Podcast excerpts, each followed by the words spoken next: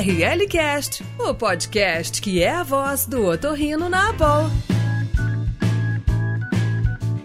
Oi, pessoal, bem-vindos ao ORLcast, o nosso podcast da ABOL. Eu sou Michele Lavins, otorrinolaringologia da rinoplastia aqui em Porto Alegre, preceptora aqui da Universidade Federal do Rio Grande do Sul. E uh, estou aqui muito feliz, junto com outros três colegas, também dedicados à rinoplastia uh, e preceptores de residência do, de outros lugares do Brasil. Então, nós estamos com, com esse time aqui para a gente conversar sobre vários aspectos da rinoplastia que vem, vem sendo uh, motivo de discussão, de dúvidas, enfim, de curiosidade. Então, eu gostaria de apresentar Eduardo Dolce, de São Paulo, Dr. Rodolfo Scalha, também de São Paulo, Dr. Tiago Tencourt, de Brasília, para fazer então essa discussão em evidência e é tão a nossa paixão do dia a dia, que é a rinoplastia. Então, a primeira pergunta que eu gostaria de fazer é para vocês, qual foi a principal mudança, filosofia da rinoplastia nos últimos anos? O que, que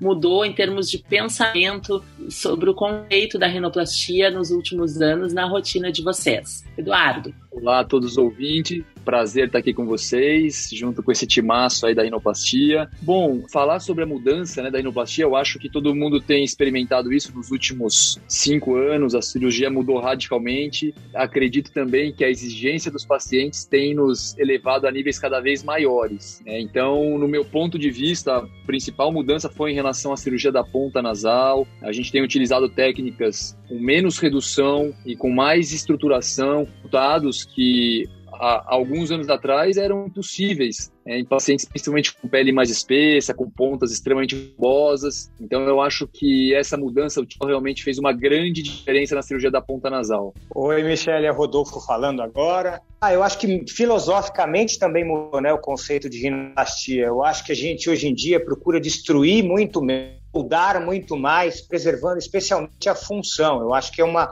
é um cuidado que nós temos hoje em dia que eu acho que é maior do que tínhamos no passado. A gente se preocupa muito em aliar, então usando alguns enxertos, remodelando algumas partes, destruindo cada vez menos. Você também pensa isso, Thiago? Grande Rodolfo, tudo bem? Tudo bem, Michele? Tudo jóia? Agradecer mais uma vez o convite, um prazer estar com vocês aqui. Eu também acho que é, essa mudança de de filosofia, é, eu acho que realmente veio para ficar. A gente, eu costumo dizer que o que eu residência coisas bem diferentes atualmente e eu concordo exatamente com o que o Du e com o que o Rodolfo disseram, né? Eu acho que hoje a gente preserva mais, a gente destrói menos estrutura e a gente é, tende a preservar cada vez mais, reposiciona mais, né? E obviamente que isso é, é, é sempre com, com a ideia né, de, de, de de, de manter a função e, e, principalmente de longevidade de resultado. Eu acho que é isso que a gente começou a, a enxergar nas técnicas que eram utilizadas no, no, no, passado, que a gente realmente tinha uma mudança muito, muito grande né, dos resultados com o passar do tempo. Então, acredito que com essas novas técnicas e essa mudança de filosofia, é, a gente tem tido narizes, eu diria, mais estáveis né, com o passar do tempo. Eu acho que é isso. Muito bom, pessoal, maravilha.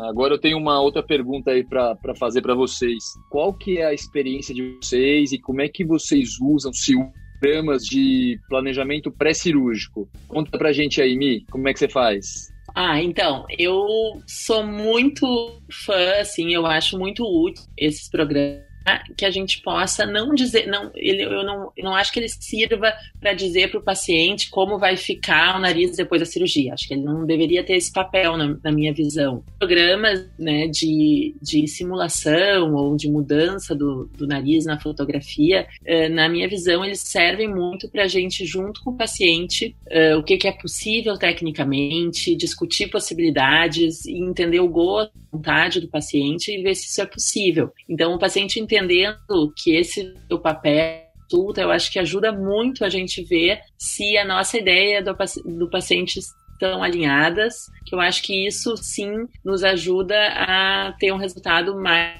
deixar o paciente mais feliz. Eu uso também essas eh, modificações na minha rotina, faço algumas medidas que me ajudam a ter um norte, assim, se eu, o que que eu vou aumentar, o que que eu vou mudar da, da, rotação, quanto que nós vamos diminuir do dorso, e a gente transpõe para a cirurgia, mas para dar uma checada, assim, né? Ah, quanto que diminuiu, como, como foi parecido. Eu fique muito fixa nisso, né? Acho que dá uma flexibilidade, mas me ajuda em 100% das, das primeiras consultas eu faço ferramentas são mais seguras que eu, que eu e o paciente ou a paciente estamos alinhados no nosso objetivo. Assim. Não sei para vocês se fecha na rotina de vocês isso. Para mim é meio fundamental. Assim. Como é que é para vocês aí? Alguém mais quer compartilhar? Então, dos também, eu, eu gosto e eu, eu concordo plenamente com o que a Michelle falou. Eu acho que é, uma, é um momento de, de, de alinhamento, né? alinhar expectativas. Uh, eu acho que com uh, esses programas você consegue explicar talvez um pouco melhor, né, o que é a cirurgia para o paciente, o que, que vai acontecer, aonde é que você vai realmente manipular, né, cada, cada subunidade do nariz ali. E tem limitações, né? Uh, por exemplo, eu, eu, eu aqui na minha, na minha região, eu atendo muitos pacientes de pele grossa. Então, quando o paciente, é, eu preciso aumentar esse nariz, é um nariz que, que ele se né? Agora, quando você precisa reduzir o nariz de um paciente de pele grossa, eu acho que já fica um pouco mais complicado. E, e aí eu acho que com essa simulação você consegue explicar isso possa entender uh, as limitações. Então, eu gosto, eu utilizo, utilizo de rotina realmente, uh, mas também com a mídia dizer é, que quando, quando fala de que não é uma promessa realmente um, um, serve como alinhamento de expectativas. E aí, Rodolfo, o que, que, você acha? Cara, eu concordo plenamente com vocês. Na verdade, para mim, é mais do que um planejamento, que, o que, que o paciente espera da cirurgia e o que, que eu posso dar para ele, o que eu posso entregar de resultado. Entender se ele gosta de um dorso um pouco mais reto, um pouco mais cavado. Então, você mostrar na minhas expectativas para mim é muito mais importante do que dizer que aquilo é um planejamento, um resultado final. Eu sempre friso que, olha, eu estou mostrando uma ideia, mas não é o resultado final, é para a gente poder que pode ser feito no seu nariz. Concordo plenamente com vocês. Em relação às novas tecnologias, pessoal, o que vocês têm achado aí do uso de piezo, motor e do piezo? O que você pode falar para a gente a respeito do piezo, Tiago? Então, Rodolfo, eu, eu tenho utilizado praticamente o peso em todas as minhas cirurgias. Na minha mão, me trouxe segurança maior em relação às osteotomias, principalmente pacientes em que a gente tem algum tipo de rinoscoliose, algum tipo de deformidade do osso próprio. Eu acho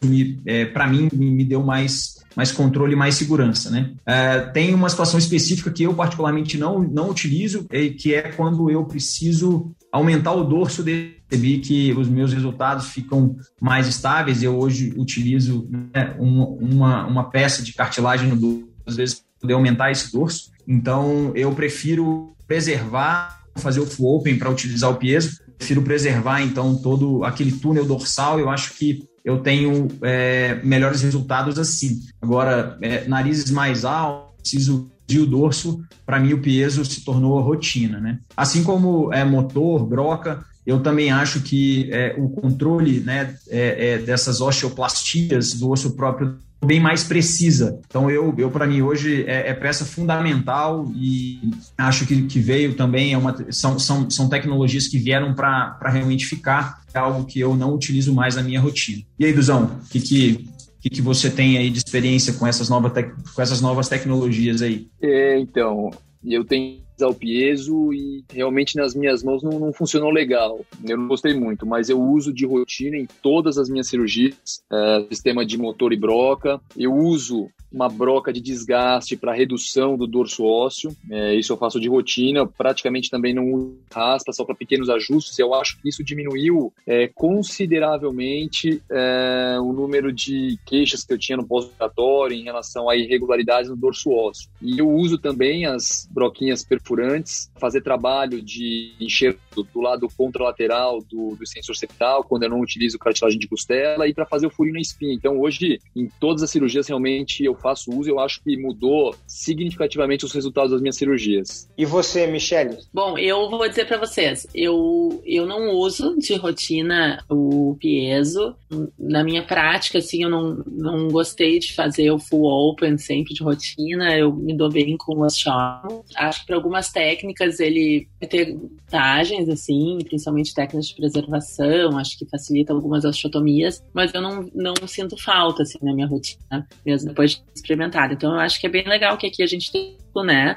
Brocas eu já, já gosto mais, mas de qualquer forma, os meus instrumentos preferidos ainda são o, o formão bem delicado, assim, e para mim funciona muito bem. Então acho que é legal que a gente tenha aqui um grupo bem eclético, né? Que, que pode aproveitar as tecnologias de uma forma que seja útil para sua rotina, né? Acho que experimentar é legal, muito não muda, acho que não tem problema nenhum a gente manter o que a gente se sente bem de usar, né? Então, não sei quem faltou falar aqui, acho que Rodolfo, tu que perguntou, né? É, eu acabei, acabei perguntando para vocês, mas eu, sinceramente, também uso muito mais arrasto dos osteótomos e deixo para algumas ocasiões especiais o uso de motor e broca. Piezo, realmente, eu também não tenho experiência, é algo que faça. Eu tenho muito medo do, do aumento do valor da cirurgia em relação ao uso de materiais especiais, então eu tento segurar um pouquinho na minha mão. Né? E é, vocês também o seguinte, uh, falando um pouquinho né, dessas novas tec tec tecnologias, eu tenho duas perguntas. A primeira delas é, é, é se vocês têm usado é, eletrocautério, vocês têm utilizado, viu alguns colegas, e eu particularmente tenho usado eletrocautério para, né, às vezes, é, reduzir alguma, alguma irregularidade ali, né? Acertar alguma irregularidade é, cartilaginosa, colocar o eletrocautério ali no, no, no, modo corte, né? E aí isso, isso tem me ajudado. Vocês têm feito isso e como é que tem sido a experiência de vocês? Eu, eu faço todas as cirurgias também. Eu acho que foi uma, uma sacada aí muito boa, porque a gente consegue pequenas correções, às vezes correções da cartilagem lateral superior, ou pequenos ajustes no SEG, ou nas laterais inferiores, sem precisar usar uma lâmina, por exemplo. Então eu normalmente deixo o corte do bisturi elétrico aí em 15 e isso facilita muito. E a gente consegue trabalhar de costela aí forte, mas eu acho fantástico. Perfeito. Michele, tem feito? Tem, tem experiência? É, eu não, eu uso em alguns pontos mais raros, eu prefiro o bisturi, né, é, para essas irregularidades, mas em alguns pontos, como por exemplo, quando a gente vai por cima do domus, enfim, eu acho que é que me ajuda a usar o, o, o eletrocautério para melhorar alguma irregularidade, alguma camuflagem desse enxerto específico, assim, é onde eu mais vejo na minha prática uh, utilidade, assim, utilidade na rotina, assim. Mas acho legal, sim, acho que, acho que ajuda, mas ainda o bisturi eu sou mais fã.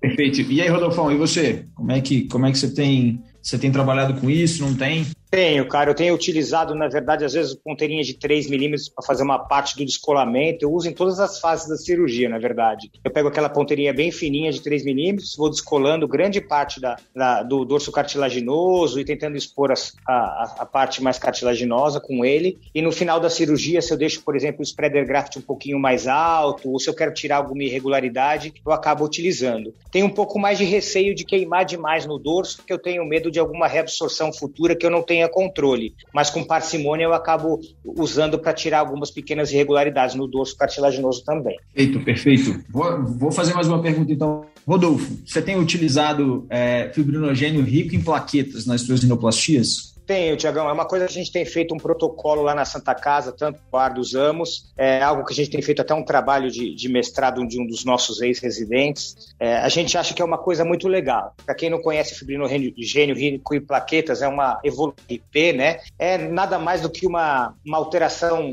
É você pegar um pouco do sangue do paciente, manipular mecanicamente, separar partes dos glóbulos vermelhos do resto. E aí você vai ter ali células é, que tem fator angiogênico, anti-inflamatório e, e, uma rica rede de fibrina que ajuda a te deixar uma matriz mais lisa. Então vai melhorar o edema da sua cirurgia, é, vai, vai melhorar pós-operatório, evolução pós-operatória, a quantidade de, de é, de, de manchas roxas, enfim, é, na face e principalmente vai dar uma regularidade para o dorso, que é o que a gente mais tem usado, né, Dudu? É, eu acho que a gente está usando aí já fazendo agora praticamente um ano e é, acho que é importante, né, a gente mencionar e todo mundo pergunta, a gente não usa o PRF para dar volume, a gente usa para pequenas camuflagens. E realmente o que a gente tem notado é uma diminuição significativa das irregularidades dorso cartilaginoso e dorso ósseo com o uso dessa película. E o que eu acho muito legal também, e, eu uso em todas as minhas cirurgias, quando a gente usa a Free Diced, é, por exemplo, no Radix, eu coloco uma Free Diced no Radix, depois eu coloco essa películazinha do PRF é, por cima da Free Diced, mantém ela na posição, né? Algo que incomodava bastante a gente é que a Free Diced se movia bastante, então a, essa película mantém em posição depressão e a gente consegue realmente ter resultados excelentes com, com, esse, com esse, novo, esse novo instrumental aí que veio ajudar muito e somar bastante nos resultados para otimizar os resultados da rinoplastia. Queria só complementar, Tiagão, porque o Dudu falou uma coisa muito importante. Tem muita gente que acha que o PRF vai funcionar para ganhar volume. É, ele vai ser todo absorvido com o tempo. Então não pensem em PRF como algo para ganhar volume. Pensem em PRF para dar regularidade, uma cicatriz mais bonita, camuflagem, e, mas não como ganho de volume, porque ele vai ser reabsorvido, viu? Perfeito. E, e, assim, por exemplo, nessas irregularidades, vocês acham que basta só o PRF ou vocês sempre, por exemplo, fazem um gel de cartilagem junto com o PRF? É, boa pergunta, Tiagão. Eu, na verdade, assim, se eu não tenho, por exemplo, ali na, na mesa cirúrgica nenhuma irregularidade visível, aí eu coloco só uh, o PRF. Agora, se eu já estou notando alguma pequena irregularidade, alguma mínima depressão,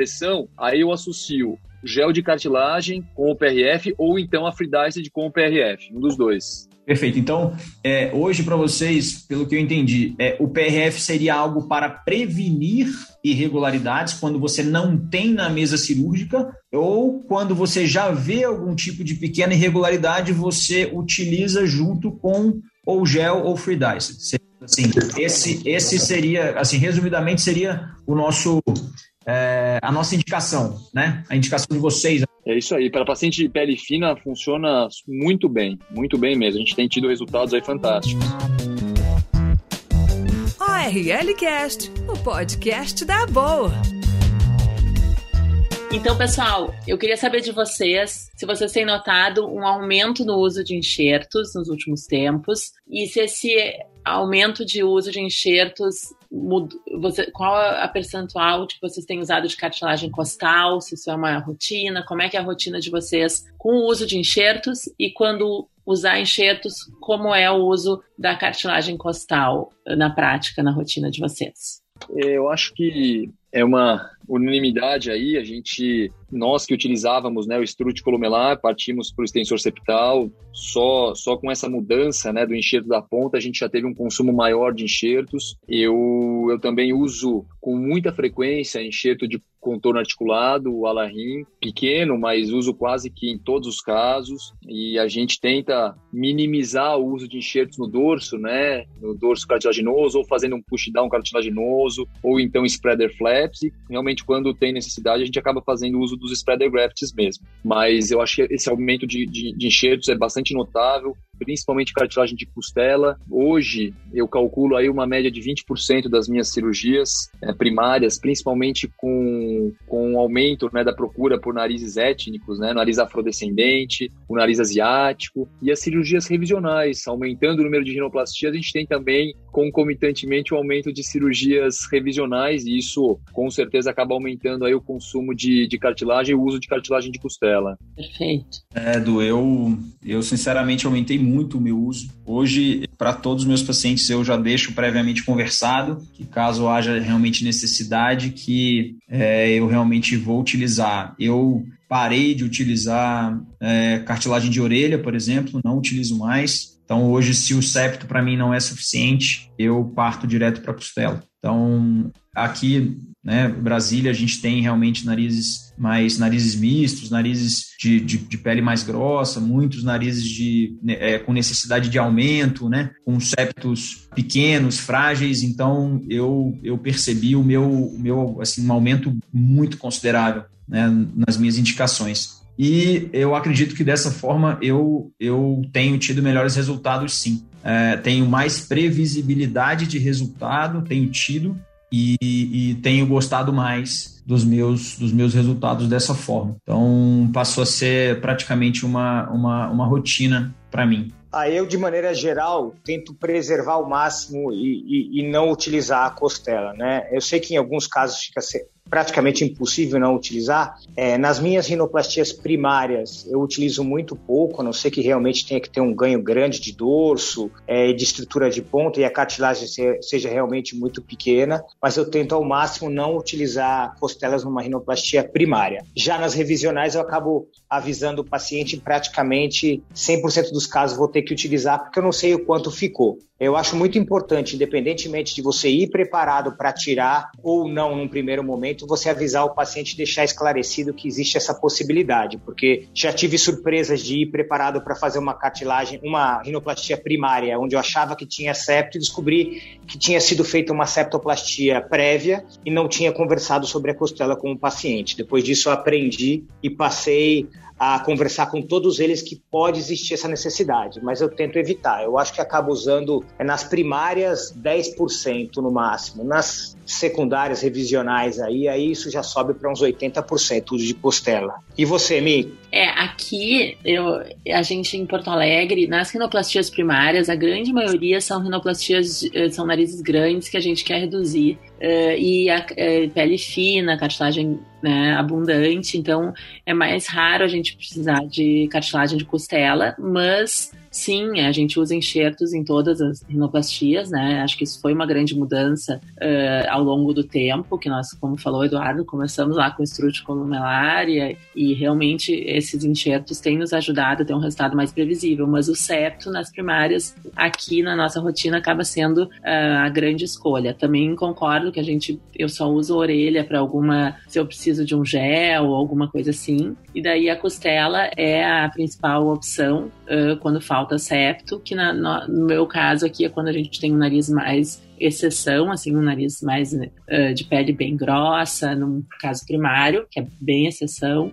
e nas, nas revisionais, em 100% a gente usa costela. Então, foi, é uma, uma grande ajuda que a gente tem, né? Ainda bem. E uma pergunta, assim, como é que vocês fazem quando vocês têm um paciente acima dos 50 anos, vamos dizer, numa cirurgia revisional, como é que vocês fazem uh, com a qualidade da costela, assim, se vocês fazem algum exame de imagem uh, para saber se vai ter uh, cartilagem disponível ou se vocês usam alguma outra estratégia ou não, não consideram isso como uma, uma variável a ser pesquisada antes da cirurgia. É muito boa, muito boa pergunta. Eu, eu agora eu tenho feito isso de rotina, pacientes com mais de 50 anos, eu acabo pedindo uma, uma tomografia de tórax, né? Pelo menos para a gente saber é, com o que a gente vai estar tá lidando, o que a gente vai encontrar. É, por mais que a gente possa ter alguma surpresa, a gente já vai preparado, né? Mas já peguei algumas costelas aí parcialmente calcificadas e aí a gente acaba usando o motorzinho uh,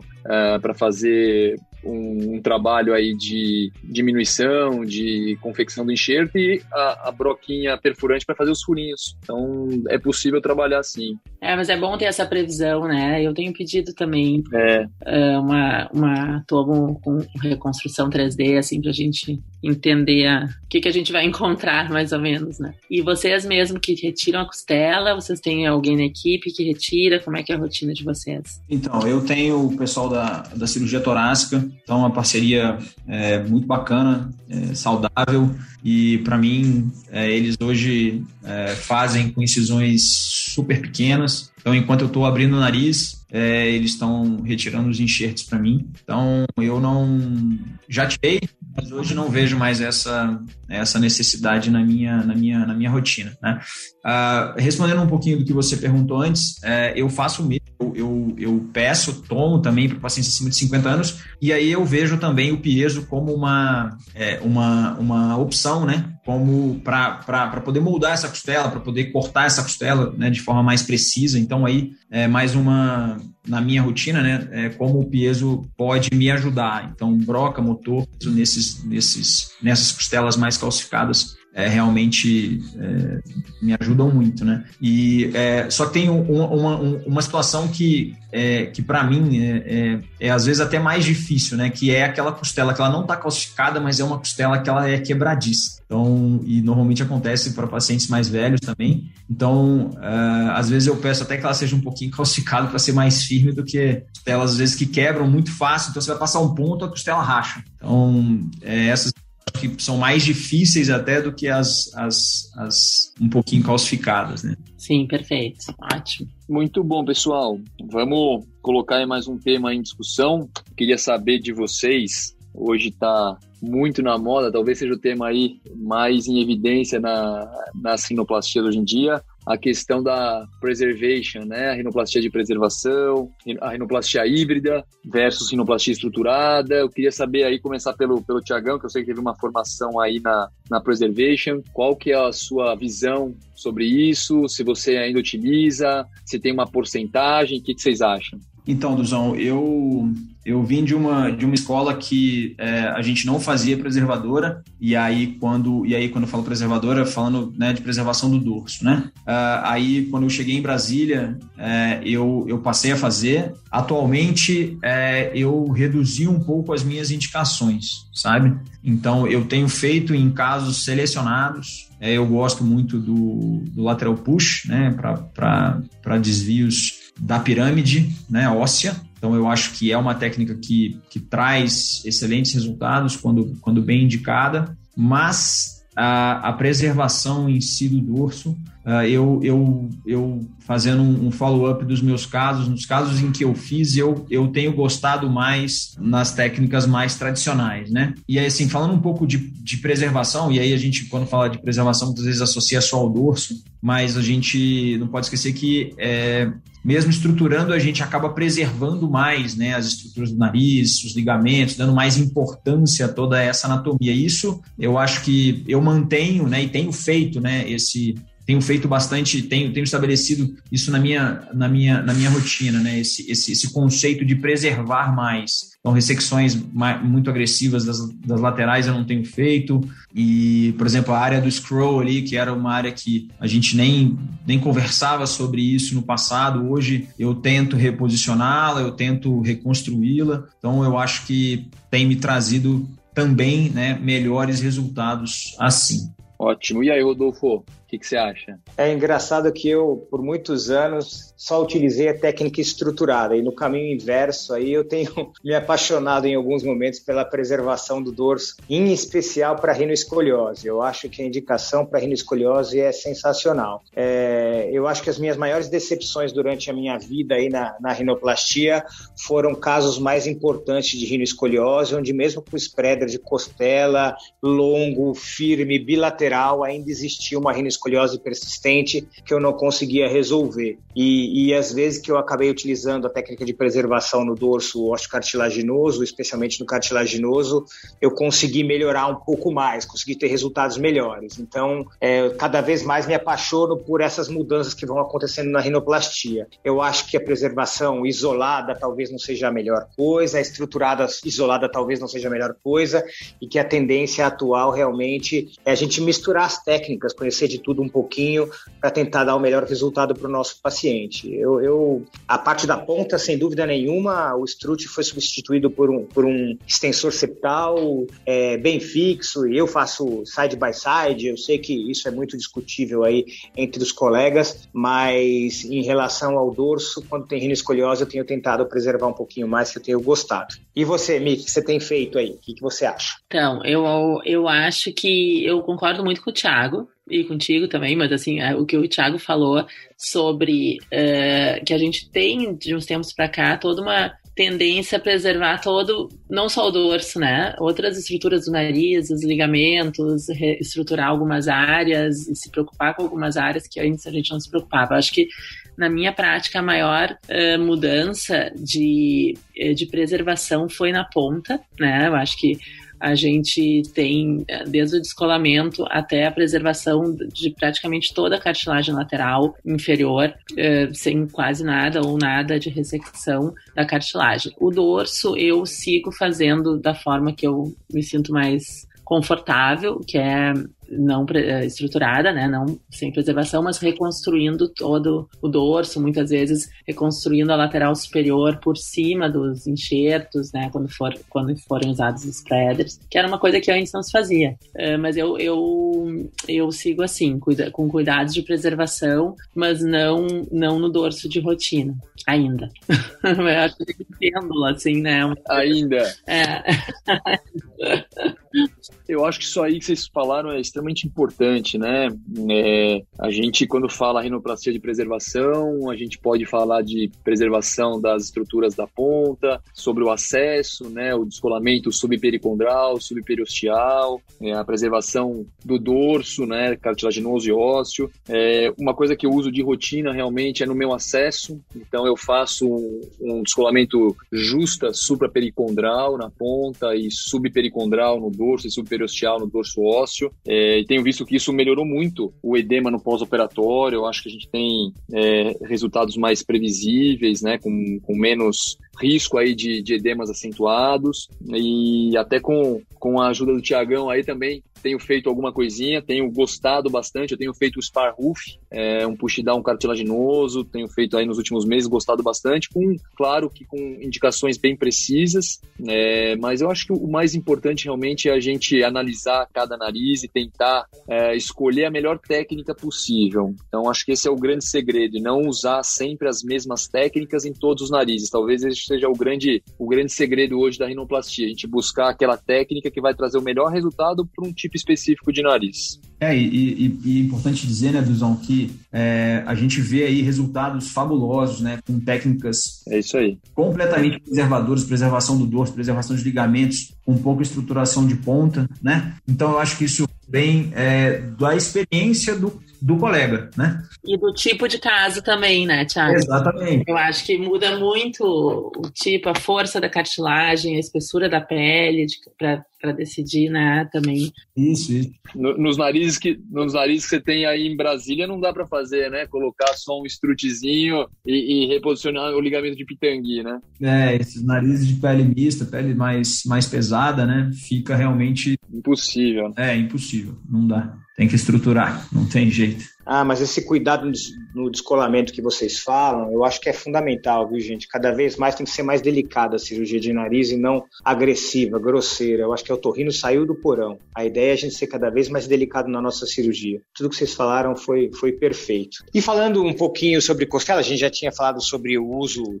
que o uso tem aumentado de costelas, eu queria falar sobre um outro assunto meio que polêmico aí, que é o número de infecções, né? Acredito eu que com o aumento do, do número de cirurgias e o número de enxertos, as infecções infecções têm aumentado. Vocês têm percebido isso e o que vocês têm feito para evitar é, o aumento das infecções? Michele, conta para mim, por favor. Bom, eu acho esse um assunto bem polêmico mesmo, Rodolfo, porque é, eu vejo que é uma terra de ninguém, né? Acho que tem muitas formas de fazer. Na literatura é uma literatura muito pobre que nos orienta pouco de como fazer rinoplastia estruturada e qual eh, em termos de prevenção e profilaxia, né? Acho que é uma ideia que a gente tem de fazer um estudo sobre isso, mas o que que então fica cada um realmente contando um pouco da sua experiência e sem muito muita evidência. Eu tenho notado sim um aumento de infecções uh, que pode ser até catastrófico, né, numa, numa cirurgia de enxertos com costela, enxerto costal, enfim. Eh, eu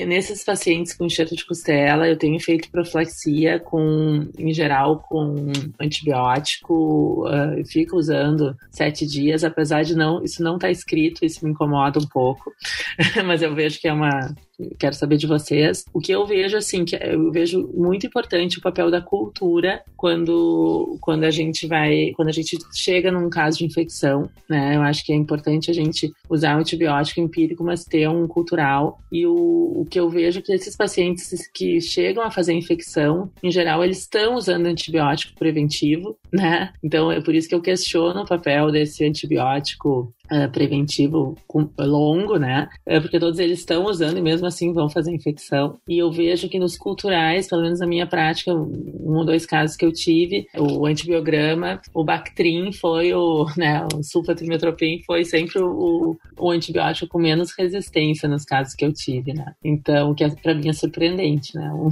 antibiótico desse ser tão...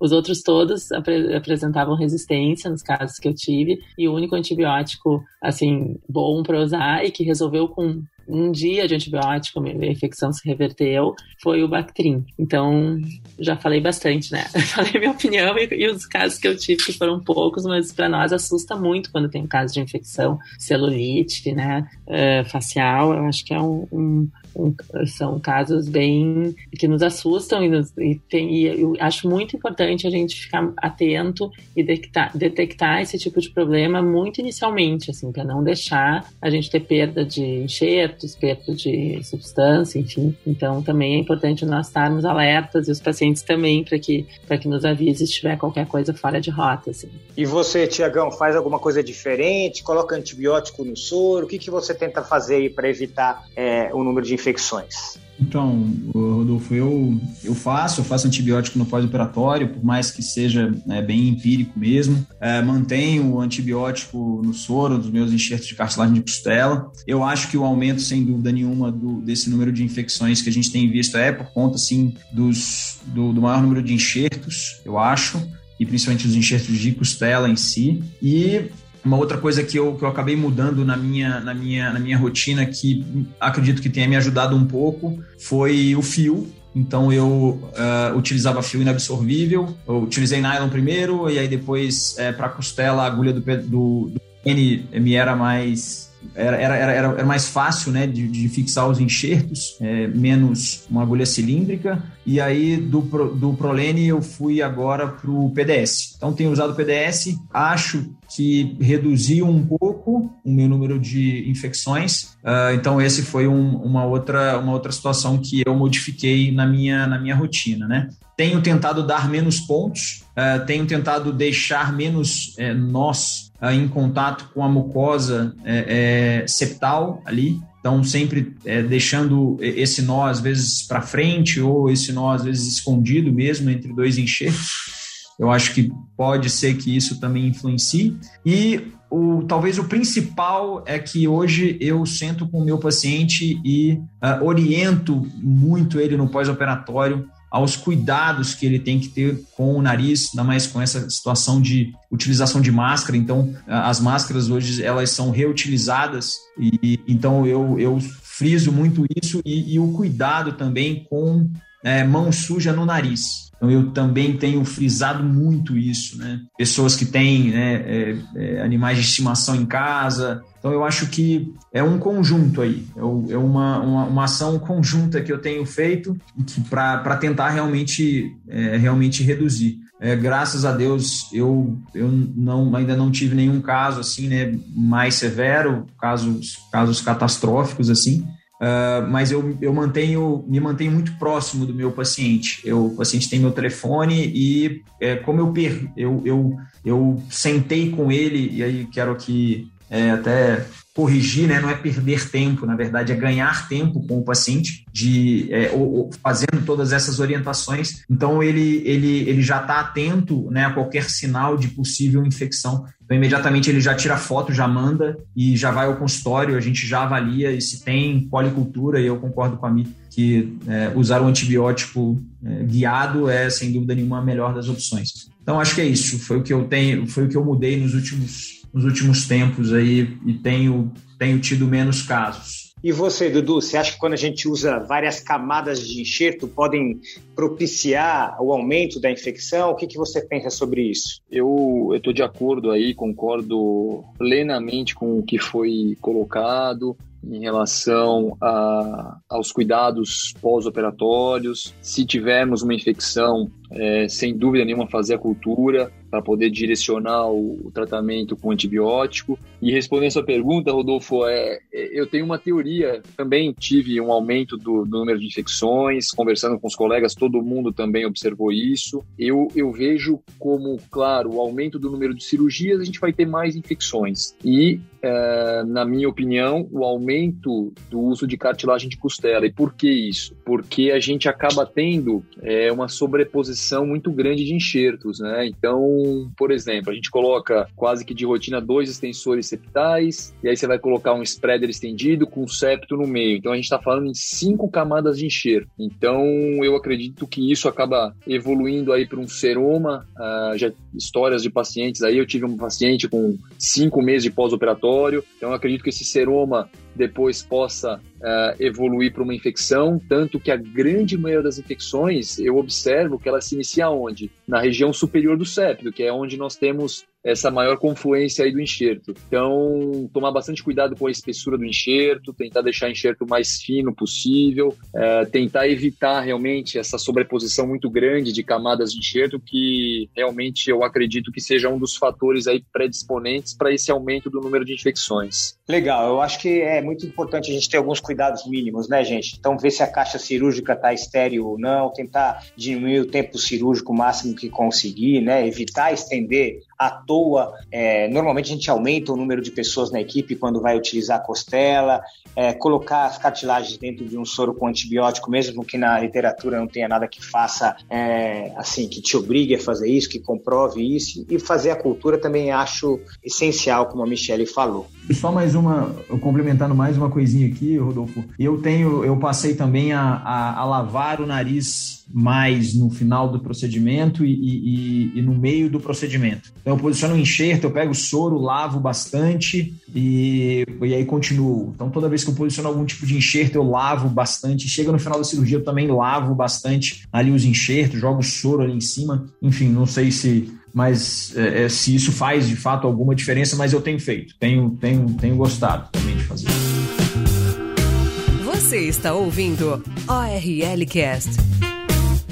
Então vamos para, para mais uma pergunta aqui. A gente tem visto também né, a associação é, de algumas medicações, é, e eu acho que a principal delas, né, a isotretinoína, uh, tanto no pré quanto no pós-operatório. E aí queria saber de vocês, Duzão, como é que como é que você tem conduzido isso? É você que prescreve? É alguém da sua equipe que prescreve isso? Né? Você tem visto utilidade da isotretinoína uh, associada à rinoplastia? Fala um pouquinho aí pra gente. É muito bom. Eu, eu tenho usado bastante a isotretinoína. Na verdade, eu sempre encaminho para uma dermatologista, uma dermatologista que atende os nossos pacientes. E eu, eu realmente tenho observado aí uma melhora muito importante e significativa nos pacientes, principalmente pacientes com pele mista e pele mais espessa. E aí a gente tem dois protocolos, por isso que eu acho legal ter essa parceria né, com a dermatologista, é, até porque tem muitas dermatologistas que não estão habituadas ao uso da isotretinoína em pós-operatório de rinoplastia. Então, por isso que é legal ter alguma parceira,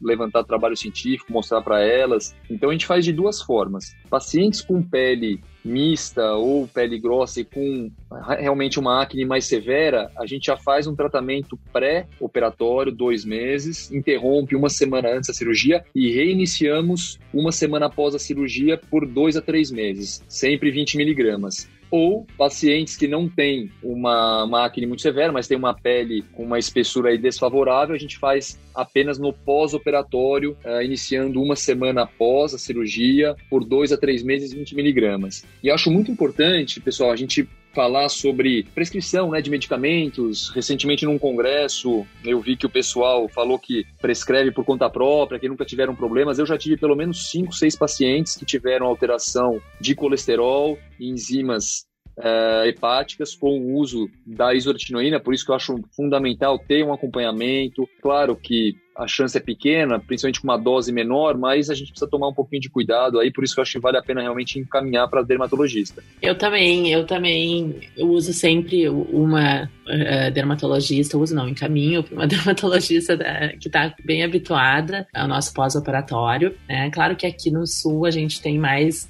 uh, peles finas, mas sim, a gente tem também peles mistas e, e peles com mais acne, então acho muito importante fazer um preparo pré-operatório, daí então eu deixo a critério também da dermatologista, se ela acha que não é o caso de de, de Rokutan sim algum outro tratamento, né? Mas eu sempre encaminho e, e também faz parte das minhas medicações que eu dou para o paciente um cuidado com a pele, para a pele oleosa, né? Porque mesmo que o paciente não tenha pele oleosa, em geral, no pós-operatório, isso acontece, né? Então acho que é importante a gente ter esse cuidado com a pele. Uh, quando eu já vejo, como o Eduardo falou, uh, peles mistas e peles mais grossas, assim, que a gente vai ter dificuldade na definição, eu já combino com o paciente paciente, que é muito provável, e daí a gente começa depois de um mês, né? Poderia ser antes, mas, eu, mas é que e, aqui no sul a gente acaba efetivando esse plano de usar a isotretinoína em, em uma um percentual menor de pacientes, porque muitas vezes só com a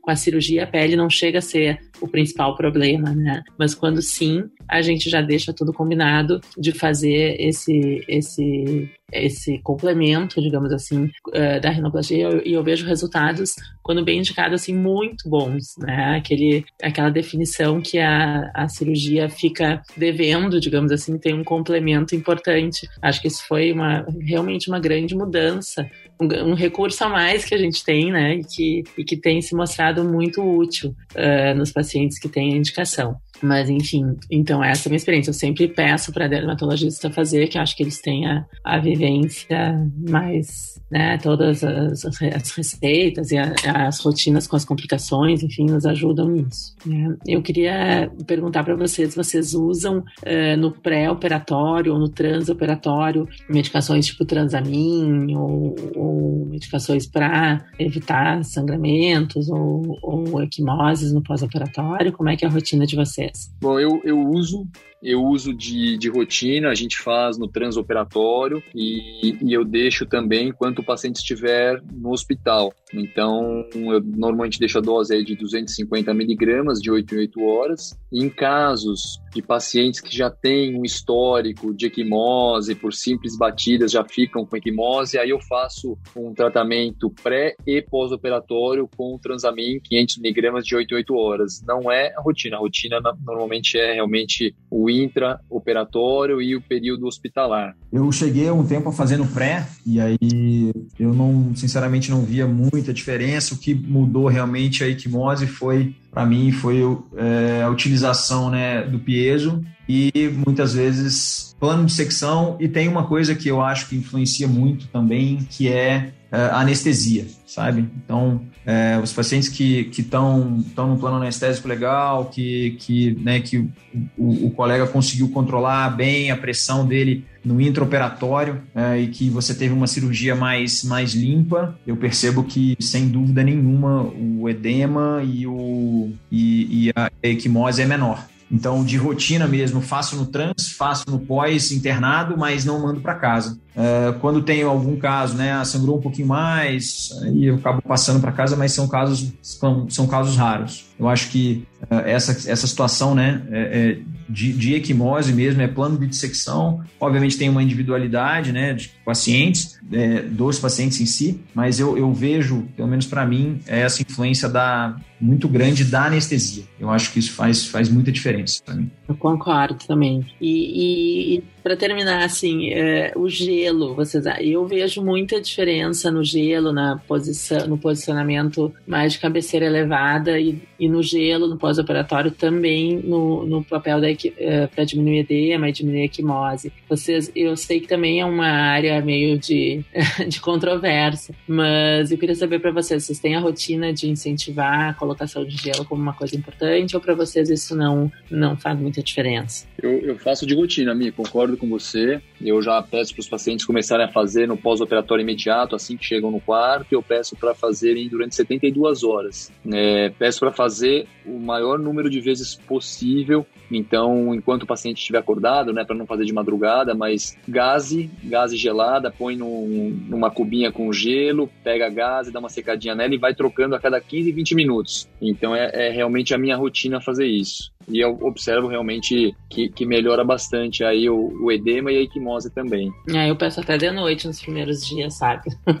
Porque eu realmente acredito que faz, faz diferença. Ótimo. Mas também é outro, outro caminho para um estudo também, né? Com certeza. Eu concordo também. Eu faço, indico e acredito que realmente faça diferença, sim, sem dúvida. Muito bom, então, pessoal. Obrigada a todos vocês. A gente vai terminar por aqui. Queria agradecer a presença de todos e lembrar que vocês podem conhecer mais sobre a nossa Associação Brasileira de Otorrino no site da VOL. E obrigada especial a todos vocês, né, colegas, que é sempre bom estar junto discutindo, a gente sempre aprende. E até a próxima. Valeu, pessoal. Foi um prazer estar com vocês. A todos aí que também nos nos escutaram. Eu acho que a, a rinoplastia é uma, é uma cirurgia que o aprendizado não tem fim. Então, sempre que possível, trocar experiências, compartilhar conhecimento, é dessa forma que vamos todos crescendo juntos, tá bom? Valeu, pessoal, abraços. Eu gostaria de agradecer, obrigado Michele, obrigado Rodolfo, obrigado Eduardo. Foi uma experiência fantástica estar aqui com vocês. A renoplastia é realmente um tema que nos fascina é, e que nos desafia a cada dia. Então, é, quem se beneficia de tudo isso, sem dúvida nenhuma, são os nossos pacientes. Então,